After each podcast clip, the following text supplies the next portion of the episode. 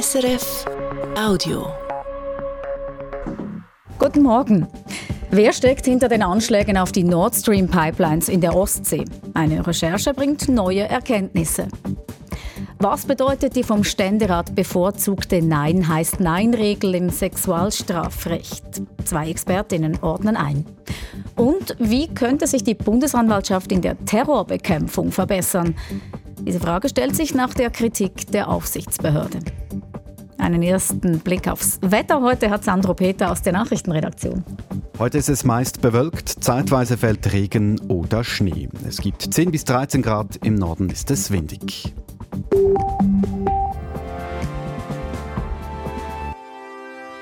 Wir beginnen die Sendung mit den Anschlägen auf die Pipelines der Nord Stream. Diese Anschläge in der Ostsee sind Ende September verübt worden und nun gibt es offenbar neue Hinweise, dass die Spuren der Täterschaft in Richtung Ukraine führen. Offenbar haben deutsche Ermittlerinnen und Ermittler den Anschlag rekonstruieren können. Das berichtet ein Netzwerk von Journalistinnen und Journalisten der ARD und der Zeit. Laut diesem Recherchenetzwerk gibt es geheimdienstliche Hinweise, dass eine sechsköpfige Gruppe mit Verbindungen in die Ukraine den Anschlag durchgeführt haben soll. Und wie sehen diese Hinweise aus? Die Ermittlerinnen und Ermittler konnten offenbar ein Boot identifizieren, das vom norddeutschen Rostock aus aufgebrochen war. Darauf sollen Sprengstoffspuren gefunden worden sein. Gechartert wurde das Schiff offenbar durch eine polnische Firma, deren Chef Ukrainer ist. Dafür sollen gefälschte Pässe verwendet worden sein. Unklar bleibt, wer den Auftrag für den Anschlag gegeben hat. Hinweise auf eine staatliche Beteiligung der Ukraine gebe es keine.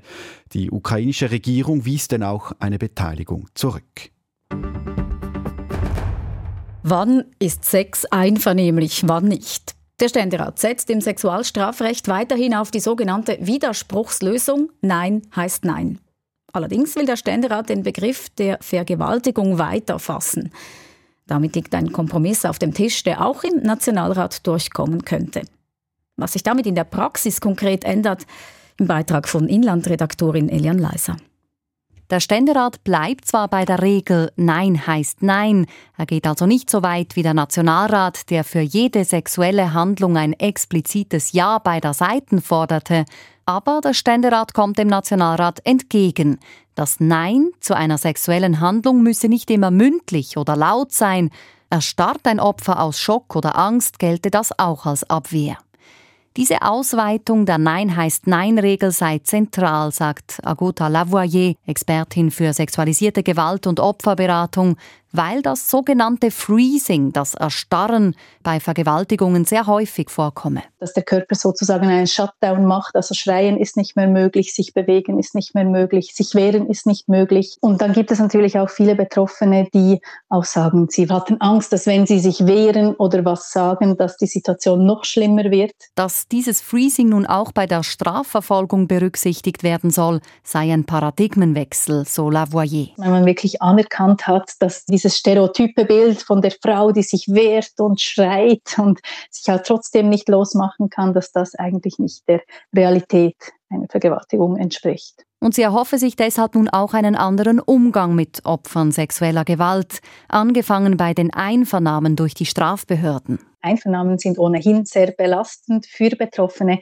Die Frage, ob sich das Opfer gewehrt hat und wie sie sich gewehrt hat, wird nicht mehr im Vordergrund stehen, sondern eben die Frage danach, ob die sexuellen Handlungen gegen den Willen oder eben einvernehmlich geschehen sind. Vergewaltigungsopfer würden sich so eher getrauen, eine Anzeige zu machen, ist Lavoyer überzeugt, und im besten Fall käme es dann auch zu mehr Verurteilungen.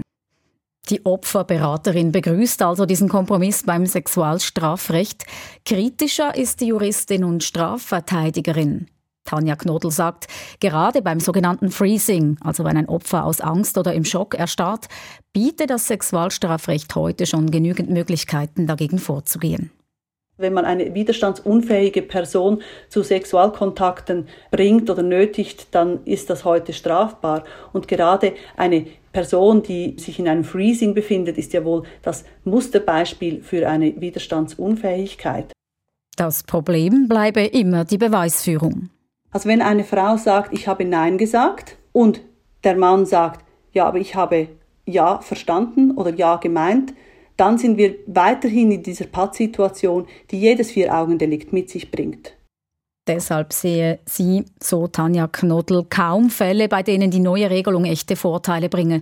Im Gegenteil, sie sehe auch Gefahren. Also ich habe sehr Angst davor, dass diese neuen Lösungen zu Fehlurteilen führen. Ähm, gerade deswegen, weil wir in der Gesellschaft sehr dazu neigen, dass wir gerade im Sexualstrafrecht den Opfern glauben. Und das ist verständlich und das ist auch gut, aber wir dürfen nicht vergessen, dass es immer auch eine Perspektive der beschuldigten Person gibt. Auch diese sei zu schützen, sagt Strafverteidigerin Tanja Knodl. Denn am Ende gilt im Schweizer Gesetz immer zuerst die Unschuldsvermutung. Zu weiteren Meldungen jetzt. Mehrere Duftstoffhersteller in der Schweiz und der EU sollen ihre Preise abgesprochen haben.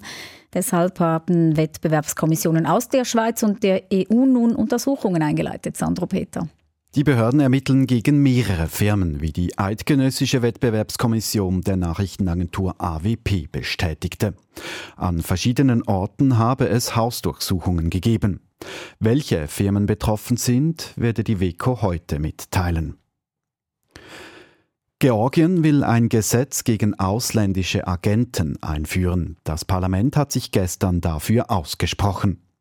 Laut dem Gesetz müssen sich Firmen als ausländische Stellvertreter registrieren, wenn sie zumindest 20 Prozent aus dem Ausland finanziert werden. Dadurch nähere sich Georgien Russland an, befürchten Kritikerinnen und Kritiker. Die Präsidentin Georgiens kündigte ihr Veto gegen das Gesetz an. Im Kampf gegen Terrorismus sollte die Bundesanwaltschaft so einiges verbessern. Zu diesem Schluss kommt ihre Aufsichtsbehörde. Es geht um die beiden Messerattacken von Morsch und Lugano, die ein Todesopfer bzw. zwei Verletzte gefordert haben. Bei beiden Fällen hätten Bund und Kantone nicht optimal zusammengearbeitet. Der Bericht dürfte auch im Parlament noch zu reden geben. Westschweiz-Korrespondent Andreas Stüdli. Der Terrorist von Marsch war erst wenige Monate vor dem Attentat auf freien Fuß gekommen. Für ihn galten strenge Bewährungsauflagen. So musste er sich wöchentlich bei der Polizei melden. Das machte er aber nur alle zwei Wochen.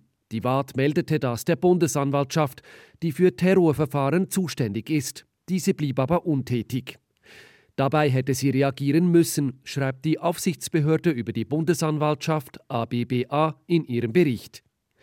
Der Bericht der ABBA wirft aber noch weitere Fragen auf etwa ob der geringe Personalbestand im Bereich Terrorismus innerhalb der Bundesanwaltschaft sich negativ auf die Behandlung dieses Falls ausgewirkt hat. Zum Zeitpunkt des Anschlags waren dem Bereich Terrorismus gerade einmal zwei Personen zugewiesen.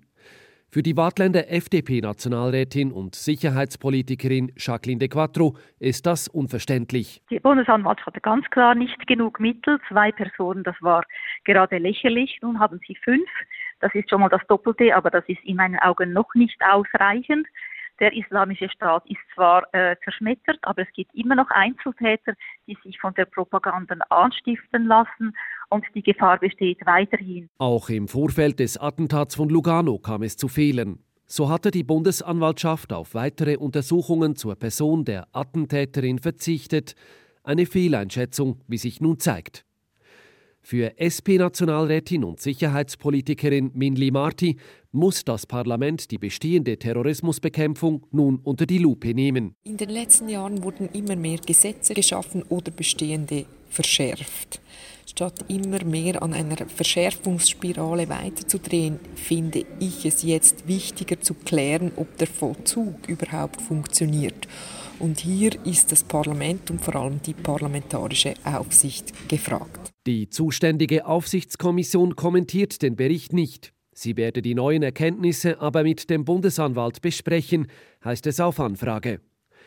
Bundesanwalt Stefan Blättler hat den Bericht der Aufsichtsbehörde zur Kenntnis genommen, wie er schriftlich mitteilt. Die Bundesanwaltschaft überprüfe jeden ihrer Zuständigkeitsbereiche regelmäßig auf Optimierungspotenzial. Dies gelte auch für den Bereich Terrorismus. Wir wechseln zum Sport. Im Schweizer Eishockey hat der Kampf um die letzten Playoff-Plätze begonnen. In den Pre-Playoffs ist am Abend die erste Runde ausgetragen worden. Da hat Freiburg gegen Lugano verloren mit 1 zu 2 und Bern hat gegen Kloten gewonnen mit 5 zu 1. Und in der Fußball Champions League haben sich Benfica Lissabon und Chelsea für den Viertelfinal qualifiziert. Lissabon gewann gegen NFC Brücke mit 5 zu 1 und Chelsea gewann gegen Dortmund mit 2 zu 0. Das war ein Podcast von SRF.